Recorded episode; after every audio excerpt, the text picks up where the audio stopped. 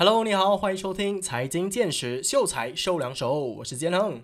今天录这一期节目之前呢，我原本是想要不写稿的，因为写稿真的花很多时间和功夫啊，而且出来的这个效果可能没有太自然。因为我写的稿呢，是每一个字、每一个笑话我都有写出来的，当然也是有一点临场反应啦。但是百分之九十九都是已经准备好了的。每个星期要这样子准备这些资料啊，真的有点累啊。所以我就想说，这个星期可能可以偷懒一下，写 point form 就好，然后就试看看自己 freestyle，看可不可以讲三十分钟。结果要试录的时候啊，哪里知道一句话。都讲不出来，所以没有办法，就被迫要快快去写稿，把它写出来啊！呃，我的人生真的是每一次都这样子哦，结局才发现小丑竟是我自己啊！不如你也提供一些建议给我，到我们的优内容 Facebook page 告诉我，到底秀才秀两手这个节目要写稿比较好，还是不写稿？我每次照着稿念会很不自然吗？还是说没有稿的话，我讲话会很没有 point 啊？来私信告诉我。好的，那我们今天的节目要跟你分享的是什么主题呢？今天要讨论的这个主题可以说是非常的文艺，非常的 artsy 哦。为什么财经节目会跟文艺扯上关系呢？一般上我们看 Financial Guru 的广告啊，都是。现在报名我的课程只需要九十九美金，你想要财务自由吗？现在就改变，都是非常有热忱、非常激昂，而且是非常正能量的。这个就跟艺术没有什么联系啦。但是这个课题在我了解了之后呢，对于我的财务规划啊，我的消费习惯都有很大的改变，而且是好的改变哦。可以说绝对会改善你的生活啦。它就是极简主义。Minimalism，有些人会叫做断舍离啦，但是我觉得断舍离这个翻译的不不够完整，还是极简主义概括的比较完整了。断舍离它其实只是极简主义里面其中一个概念而已。今天除了会跟你讲解什么是极简主义之外呢，还会跟你分享财务极简主义这一回事。学习这个观念，把它融入到你的生活，你会更快乐。那我们就话不多说，马上开始吧。首先要来讲一下什么是极简主义哦。极简主义是第二次世界大战之后六零年代所兴起的一种艺术派系，又可以称为 minimal art。作为对抽象表现主义的反动而走向极致，以最原初的物质神或形式展现于观者面前为表现方式，意图消弭作者借助作品对观者意识的压迫性，极少化作品作为本文或符号形式出现时的暴力感。开放作品自身在艺术概念上的意象空间，让观者自主参与对作品的建构，最终成为作品在不特定限制下的作者。那讲了这么多，呃，刚刚那一段是 Wikipedia 找出来的。讲了这么多，我都知道你不明白的了。艺术这一种东西，你又懂条铁妹，还是让我用普通人的语言来跟你讲解一下。其实艺术随着时代的推移啊，也是一直有在改变的。像之前在一战和二战的期间啊，也就是世界大战的时候啊，这些艺术家他们走的都是超现实主义路线，可能是因为打仗哦，所以他们的这个精神压力有点大。呃，超现实主义的英文叫做 surrealism，也就是超出现实的嘛。他们的画风就会画得非常夸张啊，有这种惊讶元素，而且是非常反逻辑的。像达利这一位画家，如果大家认识的话，非常有名，叫做 Salvador Dali，他就是很代表性的一位人物啦。他有一幅画很有名的，就是全部时钟啊，好像在融化一样的，也就是有反重力的元素啦，就是在地球上，但是没有地心引力哦，就很不现实嘛。所以这个叫做超现实主义。再来比较近代的话，就比较流行 abstract art，就是抽象化，就是那种大家都看不懂的，完全没有任何的自然元素啊，就是一堆的水彩把它们画成一些形状啊，或者是不同的颜色这样子啦。那这个极简主义呢，它就是在二战之后，大概六零年代的时候兴起的嘛，所以它其实是处于超现实主义和抽象化的中间。那超现实主义就有很多的画家，他们会添加原本的自己的一些元素啊，就比如说这个时钟嘛，时钟它是一个大自然的元素，就是我们都知道这个物品，但是它加了这个反重力的元素，就让观者有另外一种感受。就比如说他会画时钟哦，我们看得懂时钟嘛，但是我们看不懂为什么这些时钟会融化，所以要慢慢的了解这一位艺术家背后的故事，来了解这一幅画他想要带出来的意义。那来到了近代的抽象画呢，我们就完全就完全没有了自然的元素啊！你是连画家想要画什么都看不出来的，可能画家自己本身也不知道他在画什么，我不知道吧，抽象嘛，就是一堆水彩，他就把它画成一堆啦。就是你如果你去博物馆的话，你看到那种就是很多色彩的，完全不懂这幅画是在画什么的，这个种就是叫做抽象画了。那这个极简主义就和我们现在的画风是完全不一样的啦，它没有太多的修饰，它不会添加太多作者本身的色彩，就是尽量的把作品呈现的原汁原味啊，把所有不必要的元素都去掉，让观者可以去感受这个作品的真，让你可以发挥自己的臆想空间，然后成为这个作品的作者啊。这些极简主义的作品啊，可能它就是一块长方形的石头，作者想要表达的就是以这个石头最原始的样貌呈现给观者的一些呃。特别的意义啊，我不知道有什么意义啦。可能这个石头它就是想要代表石头这个坚韧不拔的意志啊，有可能是这样说啊。就是至于是什么意义呢？呃，这个就要由观者去发挥他自己的意象空间啦，为这个作品添加色彩，赋予它意义，进而成为这个作品暂时的作者。还有另外一个 concept 叫做 wabi sabi 的，也是和极简主义有蛮多的联系啦。就比如说房子的 interior design 是 wabi sabi 风格的话，他们会选择用一些木头制的家具啊，然后这些木头哦，因为长时间的这个推移啊，可能会长一点斑点，可能会变黑呀。然后这些房子的油漆啊，可能过了十年以后，有些地方会掉漆。wabi sabi 就是要懂得如何去欣赏它的美呀。就是经过了时间推移留下的这些痕迹哦，因为它是很真实的嘛。所有的物质随着时间的流失啊，都会慢慢损坏的。所以这个 concept 就是要尽量保持它的真，欣赏这种不完美中的完美啊。当然讲到这种木头是非常高品质的木头啦，不然如果是普通的木头旧了之后还会掉出那种屑屑啊，不只是不美，还很肮脏哦。还有一种就是皮革制品啊，有一些高品质的皮革制品哦，比如说包包啊、外套啊、皮鞋啊，其实是越用越有味道，越老越喜欢，越好穿的。这种就叫做哇比傻逼了。我不懂我解释到清不清楚？如果还是不了解的话，过后你可以自己去查查看哦，尽量的再给你更多的例子。如果你是喜欢手表的话，你应该会认识这两个德国品牌啦，一个叫做 Nomos，还有一个叫做 Junghans。他们的表盘哦是由包豪斯设计作为灵感的，包豪斯 design，也就是非常极简的啦。你不能在它的表盘添加更多的设计，因为会显得很多余。你也不能够从它的表盘上拿走什么，因为会丧失它原本的意义啊。哇，这一集真的是非常的有文艺气息哦，讲的好像是又好像不是这样子哦。如果你还是不明白的话，其实你就可以直接把它当做是一种思维方式或者一种生活方式啦，就是把不必要的都去掉，好让你能够把更多的时间专注于你拥有的事物身上啊。为什么这个六零年代的艺术理念呢，会在近几年又突然间爆红起来呢？尤其在社交媒体上啊，突然间很流行那种房间的设计要极简风格的母鸡风，有没有？Facebook 上一直疯传。的，然后断舍离也是一大堆啊，就是把家里的旧衣服啊整理好丢掉或者拿去环保。其实讲到这里，我真的要吐槽一下这一些影片啊，其实有很多他们只是大扫除而已，结果就用这个断舍离的标题啊，其实根本没有达到极简主义的效果啊。你拿旧衣服去环保，不是每一年都要做了吗？为什么把断舍离作为影片的标题就可以骗到那么多的 likes 啊？那说回来，为什么极简主义会在这几年突然间爆红起来哦？就是因为我们现在身处的这个时代啊，脚步真的是太快了。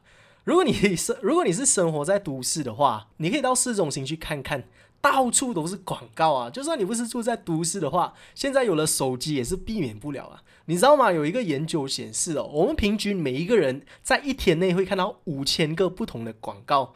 像平常如果早上起床哦，随便刷一下手机啊，Facebook、Instagram 全部都是广告来的。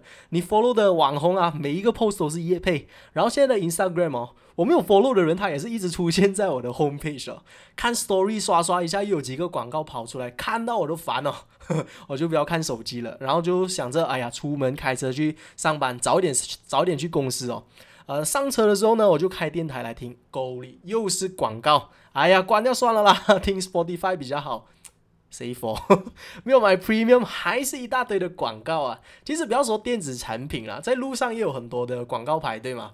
就算是看杂志、看报纸，也是有很多广告的。因为媒体行业就是靠广告找吃的嘛，所以要趁优内容现在还很新哦，没有什么广告要好好珍惜哦，你知道吗？Oops，其实我这一段话也是广告来的。看到了吧？你避免不到的。嗯，有意识的也好，潜意识也好，这些广告其实会深深的烙印在我们的脑海里啊。在我们晚上睡觉的时候啊，我们的头脑会做资讯整合嘛，这些广告的资讯哦就会被你记得。下次你看到他们商品的时候，你就比较有熟悉感。你不相信哦？我唱一首歌给你听啊。一八七四年。我们服务到今天，这首广告歌这么多年了，我到现在还记得啊。现在这一家公司已经被收购了，我还是忘不了。所以你想看这些广告对我们的影响有多大？讲了这么多，其实我想要表达的就是啊，这些商家每天都在推出新的商品、新的服务、新的营销方式、新的广告，就是为了要抓住你的眼球，诱惑你的心，让你去买他们的商品啊。而极简主义就是要懂得如何拒绝这一些信息，并且把你的精神、金钱和时间专注于你想过的生活。掌握你的人生，那这个时候就可能有些人会说，哈，可是我想要过的生活就是可以每天购物，然后买很多衣服，买很多鞋子哦，每个颜色都很想要吗？其实极简主义的核心啊，就是专注于你喜欢的东西，然后把你的快乐和满足感最大化嘛。如果你是喜欢购物的话，其实是没有错的。但是我想跟你讲的东西是哦，其实为什么人会喜欢购物啊？是因为当你在消费的时候，尤其是无脑消费的时候，你的大脑会产生多巴。安呐，这种荷尔蒙会让你感到快乐、兴奋，然后很爽。所以在购物的当下，你是有很大的幸福感的。但是这一种感觉它是不会持久的，因为荷尔蒙是一时作祟嘛，所以很快你就会后悔了。为什么花了这么多的钱，你要工作三个月才能够把钱存回来？然后又要痛苦三个月。如果这个时候你已经觉悟了，还 OK，至少你下一次不会再乱花钱嘛。但是有些人哦，就是喜欢追求那种 dopamine boost 啊，就是想要那种购物时的快感，就一直买买买，结果就变成了一种恶性循环。因为衣服和鞋子是不会有尽头的，每个月每个季节都会有新的单品、新的 collection，所以你是永远买不完的。如果你一直在追求的话，其实会很难满足的。其实有点像吸毒一样啊，很多人吸毒之后哦会上。上瘾就是希望能够找到吸毒时的那一种感觉嘛，那一种快感，其实就是让你的脑产生幻觉啊。一当那个毒品的药效过了之后啊，你就会回到现实世界，你就会觉得啊，为什么现实世界那么痛苦的？结果你就上瘾了嘛。购物也是会上瘾的。极简主义就是教你，与其去追求这一些短暂的快乐啊，也可以算是假的快乐啦，不如去找到一些真正能够让你得到心灵富足的一些事物啊。对了，我这里也想要跟你分享一下我自己的一些感受，就是现在的我啊，真的没有办法把时间花在一些酒肉朋友身上啊，就是每次出去都是喝酒讲废话的。我相信很多的年轻人可能都会有这样子的体验哦。虽然 Instagram 有几千个 follower，但是真心的好朋友一两个都算不出来。虽然在喝酒的时候是很快乐啊，但是一个人回家的时候啊，你就会开始感觉到很空虚啊，然后明天又在重复。就去追求当下的那一种快感啊。所以为什么很多的年轻人呐，现在一直很不快乐、很忧郁，就是因为这个生态环境造成的。我个人其实会更偏向于跟朋友一起去爬山啊，去露营啊，去运动，不然就是吃饭聊天，其实也是可以很满足的。但是聊的课题可以是一些自我提升啊、兴趣爱好啊、志愿目标等等的。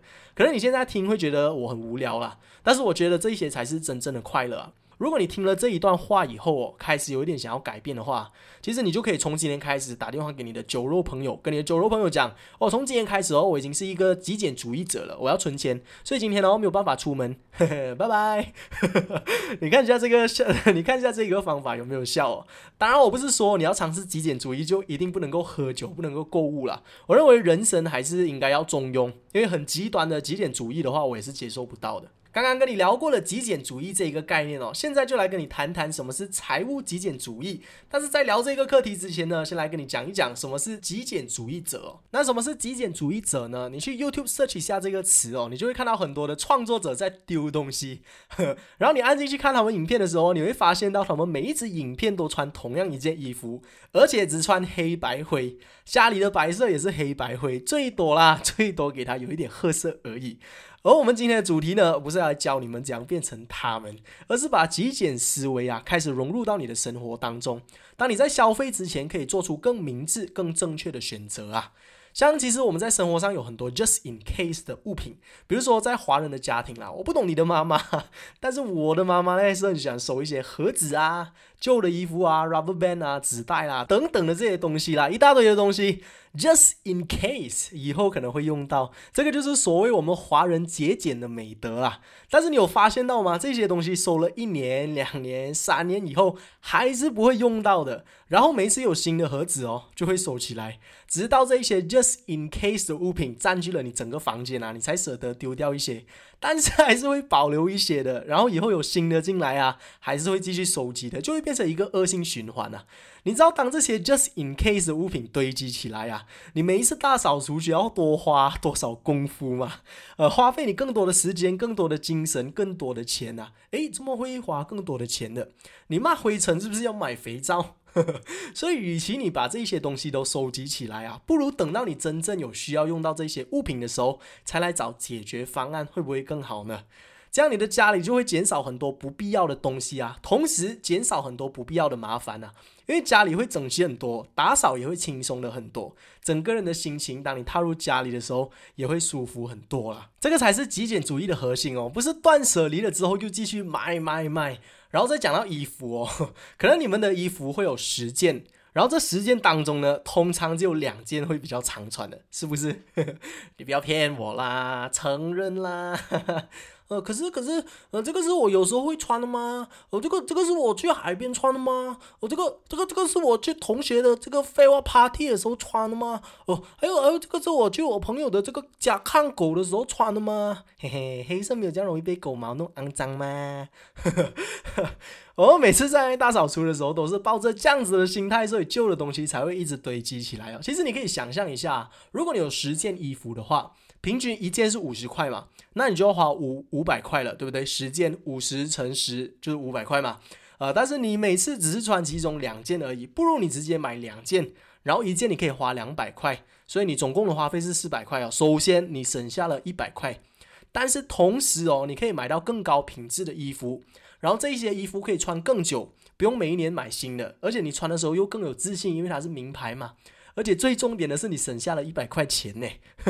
你觉得这一种方式能不能够给你带来更大的满足感呢？这个就是所谓的财务极简主义啦。财务极简主义可以算是极简主义里面一个很细的分支啦，还有很多其他的，像美学极简主义啊、环保极简主义等等等等啦。其实都是大同小异的，只是他们的目的性不太一样哦。像美学极简主义的话，就是可能在服装上，他们不会太过喜欢有花俏图案啊，或者是很鲜艳颜色的。它极简的目的就是为了要美。而环保极简主义就是他们可能只买肥皂不买沐浴露了，为了减少垃圾，也同时帮助环保了。因为我们是财经频道嘛，所以财务极简主义的目的就是为了要投资，然后达到财务自由了。哇，想不到吧？原来艺术和思维啊，也可以融入到财经当中。所以其实理财投资也是一种生活方式来的，极简主义也是一种生活方式来的。万事皆理财。好的，刚刚就跟你介绍了财务极简主义这一个分支派系哦。现在我们就要来细聊，看看它到底能不能够加快你达到财务自由的脚步哦。首先，我们来讲一下财务自由哦，因为这个是我们的目的嘛，要先了解我们的目的，才能够知道要如何去执行，对吧？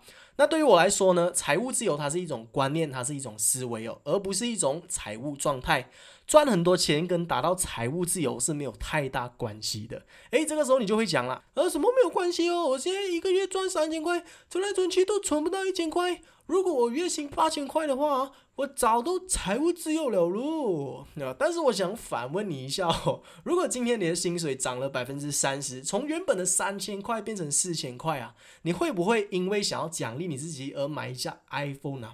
或者说，原本以前你是吃茶室的，现在薪水涨了，对你来说，哦，茶室这种环境已经不适合我的身份了喽，我要吃餐馆啊，这个是很正常的心态啊，因为人努力工作就是为了要提高生活的品质嘛，所以当你的工作有了回报，奖励一下自己是完全天经地义的。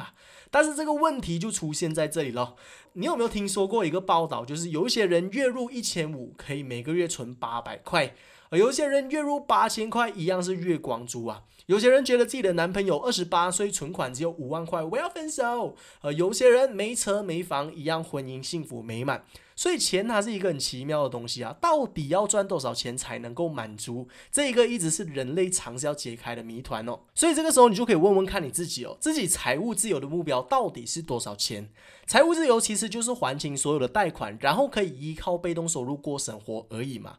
如果你每个月有一千块也可以生活的很好的话，不需要房子，不需要车子，没有任何贷款的话，其实有一千块的被动收入，你就已经是等于是财务自由了。所以，与其说赚越多多钱就等于越快达到财务自由，不如说存越多钱就等于越快达到财务自由。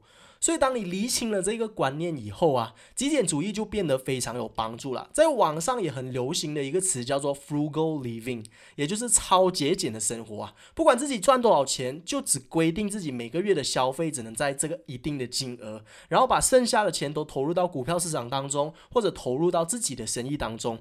很多很多的这些年轻的百万富翁啊，在二十多岁就达到财务自由的年轻人，在 YouTube 上分享他们致富的过程，都是通过这样子慢慢积累的。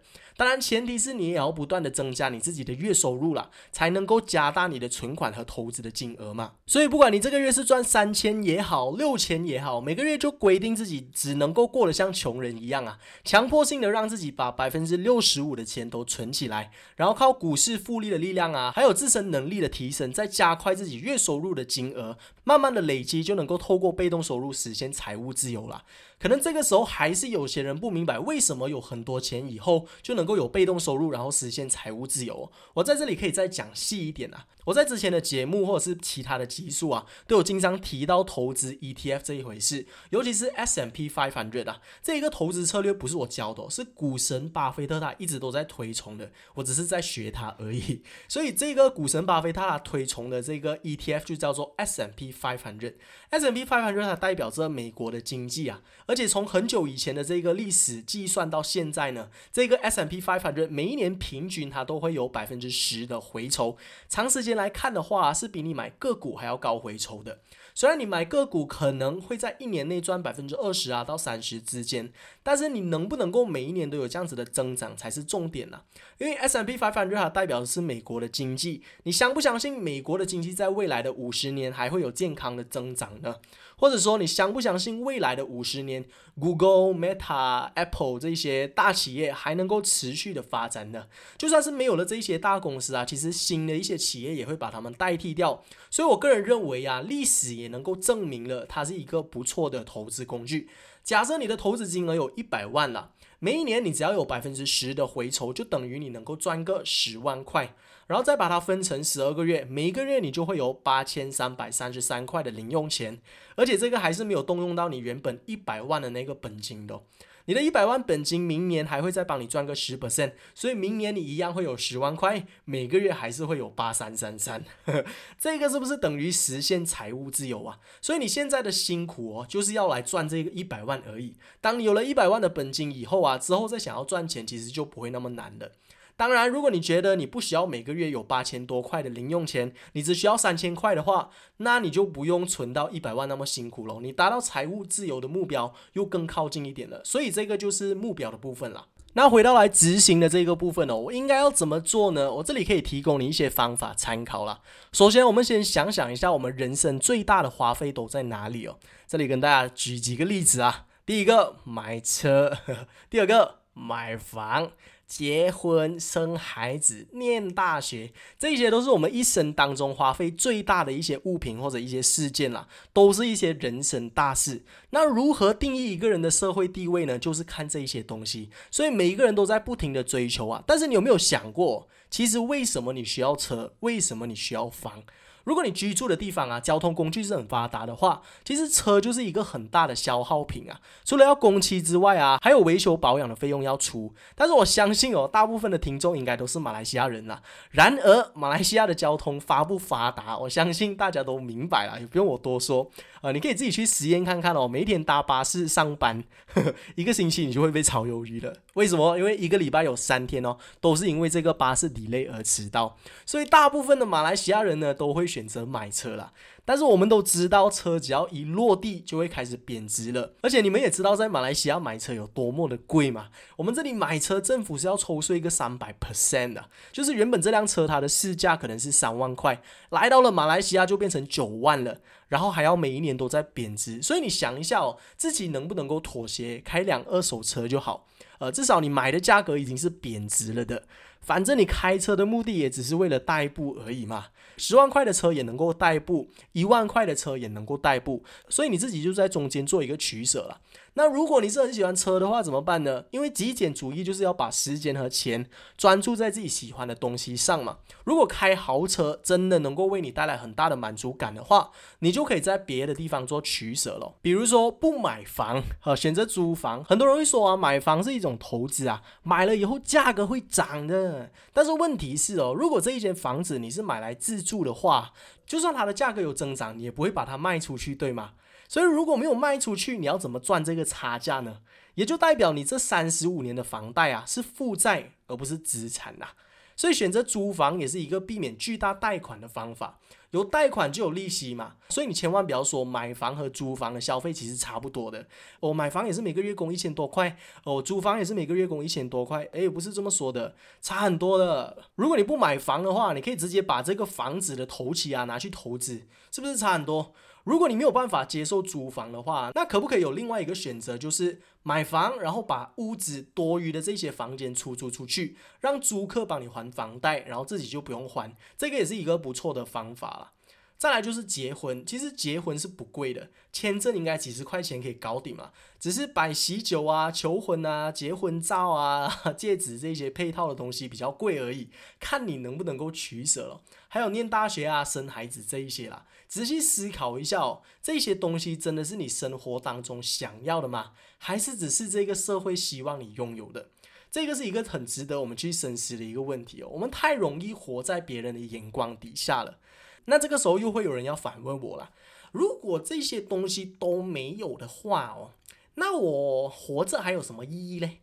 我努力工作赚钱就是为了要买豪车、买豪宅嘛，对吧？但是我想要再反问你一个问题，就是当你真正拥有这一些东西以后，你就真的会快乐吗？或者是说，你真的有这个能力可以负担得起这一种生活吗？你愿意付出一生来完成这一些事情吗？因为买了房子就是要供三十五年啦，在买的那一天你很兴奋哦，因为今天买房子。但是在签了那个合约了之后，其实你要设想的是，你接下来的三十五年就要持续的不断的工作啊。所以，其实这一种思维方式也能够让我们打破世俗的眼界啊，从另外一个角度来看世界。有些人活着的目的不一定是要开豪车、住豪宅的，有些人可能想要环游世界啊，有些人可能想要组织家庭啊，有些人想要享受大自然啊，远离都市的生活，这些都是有可能的。而且可能带来的满足感呢，远远超过你开豪车住豪宅。你永远没有办法想象这种开豪车、呃住豪宅这些人的心理上需要承受多么大的压力啊！每一次车要保养又是一大笔，所以每次开的时候啊都要小心翼翼，很担心会刮伤啊。然后工作不顺利的时候想要辞职，但是想到哦房子还有二十五年要供哦，马上就放弃了这个念头。所以有多少人为了成为别人眼中的这个人生胜利组啊，自己活得多么的身不由己？这样子过生活真的值得吗？明明是这个财经节目，但是越聊越哲学呀。我觉得这一些问题、这一些提问啊，都是让我的金钱观有很巨大的改变的一些思维方式哦。我认为可以帮助到很多的人呐，所以就忍不住分享了。我们换一个心情哦，先休息一下，等一下再来讲一些比较轻松的。OK，我们不要讲这些大的消费了，我们先从我们每天的消费习惯来看就好。我先说一说我自己啦，哦，我自己个人是很喜欢打扮、很喜欢服饰这类型的东西的，比如说鞋子啊、外套啊、手表啊、香水等等啦。这个是我热衷的事物，我的爱好，所以每一次看 YouTube 的时候啊，都会看一些表款的介绍啊、香水介绍啊，然后看了之后就很喜欢、很想要，然后就会买，呃，就变成我每个东西都会有自己的一个小小收藏啊。我有自己的手表收藏，有自己的香水收藏，这个也让我带来很多的快乐啦，所以我觉得是 OK 的这一些消费。但是当我每一天在看这些表款介绍的时候，我就会有很大的冲动想要买这一只表啊，但是我又没有钱。然后我就会变得很不开心，又或者说我买得起的话，我就会开始乱买，就变成一个很不健康的循环呐。所以当我学习到什么是极简主义了之后哦，我在购买之前，我就会先先问自己很多问题呀，就是说这个东西它的用途是什么？OK，它是一只表啊，用来看时间的。那你有没有其他的表呢？有了。那这一只表又跟他们有什么其他不一样的分别呢？哦，它的这个外形有一点不一样哦，可以穿去爬山，可以带去爬山。呃，那你别的手表可不可以带去爬山呢？嗯，其实也是可以的。那这一只表你就不太需要啦。就好像女孩子买包包一样哦。请问这个包是拿来做模的？哦，装东西咯。有没有别的包包可以装东西？嗯，没有啦，这个不一样的，这个是腋下包，它的这个 design 哦不一样的，这个是晚上用，一个是野餐用的。所以每个人对他们热衷的事物都会找很多借口啦，也有可能是这些品牌的营销真的是做的太厉害了，让你想要拥有他们的商品啊。所以我现在购物都有一个理念，就是 quality over quantity，要买就要买品质好的，不要买多多便宜的。长时间算下来，其实品质好的会比较值得的。另外就是当你要买一样东西的时候啊，给你自己一个星期的时间。今天如果你很想要买的话，你就等到下个星期才买。很多时候这种欲望就会消失了，因为只是当下的冲动而已啊。有了这些方式，你就可以避免掉很多冲动式的消费哦。再来，还有一个很有趣的方法，就是每当你很想要买一样东西的时候，你就可以帮他拍一张照，至少你把他的一部分带回家了嘛。那积累了三个月之后呢，呃，或者是六个月之后啊，你就会发现到你的手机里面有很多曾经你很想要买的废物。像我的手机，我就有 create 一个相册，叫做 Stupid Things I Want。然后每一次呢，我想要买东西，我就拍照把它放进去。呃，时不时我就打开这个相册来看哦，我就会觉得很庆幸，哇，还好当时我没有把这个东西买回家，不然就是我还是很想要这个东西啦。那这个时候呢，你就可以把它当成是一个目标，赚多一点钱了以后，下次买到了你就会非常有满足感啦。这个就是避免冲动型消费的一些方法了。接下来还有一个是真的要消费了，能不能够把这个消费减到最低？比如说用信用卡购物啊，有很多的这些商店他们会提供一些 cashback 或者一些 rebate 的，因为他们有跟这些银行合作，啊所以原本是用借记卡消费变成用信用卡而已，过程是一样的，但是你可以从中省一笔啊。另外就是当你从年轻开始好好利用信用卡的话，你的 credit score 相对的也会比较好，所以以后如果你要贷款买房子的时候啊，或者你需要做生意啊，也也能够拿到比较低的利息啦。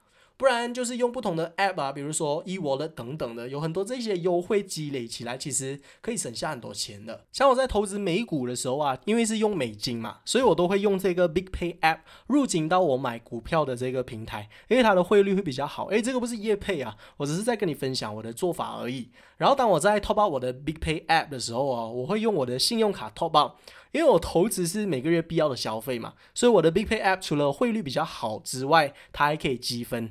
然后它是 Under A 一些公司的嘛，所以积累到一定的分数以后啊，我还可以 claim 一些旅行的配套啊、酒店住宿这一些等等啦。然后我的 credit card 又可以从中再积累一次分数，所以一次性的消费哦，我可以两张卡都同时积累分数，然后同时那个汇率会比较好。所以就是用这一些方法达到精明消费的功效啊！以上就是我个人尝试财务极简主义的一些经验啦，希望可以帮到你。最后，其实我认为如何才能达到极简的生活，最关键的就是要懂得感恩，懂得惜福哦。很多时候，我们为什么会想要？其实并不是因为我们真的需要，而是因为我们忘了珍惜自己身边拥有的。知足常乐这一句话真的是非常有深度哦。当我们在刚踏入社会的时候啊，两千八百块的薪水可能已经非常满足了，但是过了一阵子之后啊，就会觉得不太够用。然后当我们开始赚五千块的时候呢，又会想要再赚更多。人的欲望是无限的，这个是经济学的前提，也就是因为人有欲望才会推动我们进步嘛。但是很多时候你想要的太多，就会觉得自己拥有的太少，就让自己长期感到不快乐。这也是我觉得现在这个时代的年轻人的通病啊，因为社交媒体真的是太发达了，所有的资讯都太快了。每天只要划划手机啊，就会看到，哎，谁谁谁又买房了，谁谁谁又创业了，谁谁谁又结婚了，就开始跟自己比较啊。为什么自己每一天那么努力，但是还是看不到任何成果的？呃，所以就会慢慢的形成这个忧郁症啊。其实很多时候我们忘了自己身边还有很多美好的事物啊。呃，今天早上你起床的时候听到雨不停的在下，你的第一个反应就是哇，这么好的天气，你怎么让我去上班呢？我好想要继续睡哦。但是我们就忘了，呵，今天要是没有屋顶的话，窗外下着大雨，我半夜就会被雨淋湿了，睡不下了。我们每一天能够三餐温饱啊，能够健康的活着，能够喝到干净的水，呼吸新鲜的空气，其实都是值得让我们感到珍惜、感到快乐的。刚刚上一段我不是有跟你分享说，我有一个相册叫做 Stupid Things I Want 吗？当我想要买的东西，我就会把它拍照，然后放进去。但是其实有了这个相册之后哦，它其实只是短暂的停止了我想要购物的欲望啊。过了一阵子，我又会想要买东西了，所以我之后又开了一个相册，叫做 Amazing Things I Have，把所有我拥有的很棒的事物都放在里面啊。所以当我想要新的鞋子，但是因为没有钱买而难过的时候，我就会看看这个相册，让我好好的珍惜自己现在拥有的一切啊。很多时候我们容易放大别人的成就，同时放大自己的弱点哦，所以比较起来就会让自己觉得自己很烂啊，很没有用啊。但是其实，在别人的眼里啊，根本不是这么想的。他们在创业以后，可能也遇到很多的困难，是我们没有看见的。他买了这个新车，呃，可能他把五年前所有的储蓄都花光了，我们怎么知道？所以人生就是比上不足，比下有余的嘛。啊，人外有人，天外有天，你没有办法永远成为第一，也没有办法永远成为最厉害的人，所以学会感恩才是达到快乐的真理啦。如果你不想像我一样，就是拍照放到相册的话，其实我还有另外一个方法，就是很多人都知道要存钱嘛，你就可以利用这一个 concept，但是你存的不是钱，是感恩。这个 idea 叫做感恩铺满。你要把你每一天让你觉得幸福的事情写下来，然后存起来。比如说，今天上班的时候，我的同事称赞我的头发很好看，耶！今天一到公司的时候就找到了停车位。耶，或者说今天我给了收银员一点小费，耶，又 或者说今天忘了带雨伞，刚好没有下雨，呜，可以是很小的事情啦，也可以是一些很特别的事情，比如说今天是我的生日，很多的家人朋友都帮我庆生了，或者今天我被 promote 升职了，各种不同值得感恩的事情啦，每一天都会有的，就算今天是很普通的一天啊，什么事情也没有发生，你也可以写下来说，我很庆幸今天没有任何不好的事情发生。又是快乐的一天。最糟糕的情况，呃，就是你今天完全不顺利。你也可以写说，虽然今天是很糟糕的一天，但我依然很感恩。今天过去了，明天会更好。培养学会感恩的习惯呐，学会如何珍惜生命中最微小的事物。其实你就根本没有时间去理会哦，谁谁谁又买了房，谁谁谁又买了最新的 iPhone，因为你开始把时间、把精神、把所有的专注力都专注在自己的快乐上。你就真的会感觉到心灵富足啊！当你学会欣赏极简的美，你就成功了，摆脱了世俗的眼光啊！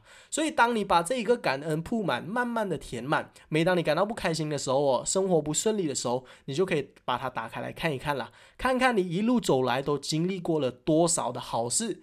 这个是我认为非常不错的方法啦。今天的节目就应该先到这里啦。可能这一期的节目会有点短哦，因为我们的主题是极简嘛，所以我写稿当然是要尽量极简哦，不要讲太多的废话。但是如果太短的话，内容不够，我的老板会骂我啊。所以还是应该有讲了三十分钟的内容啦。你觉得这一期的节目对你有帮助吗？有的话可以到我们优内容的 Facebook page 哦 triple w dot com slash 优内容点个赞，支持一下我们哦。我们会继续带来更优质的内容，帮助你的脑袋、心理还有实。日上都变得更富裕哦，这个是我们节目的宗旨。下一期的秀才秀两手，我会跟你盘点十大马来西亚最赚钱的工作，想知道的朋友就千万不要错过喽。我们继续留守有内容。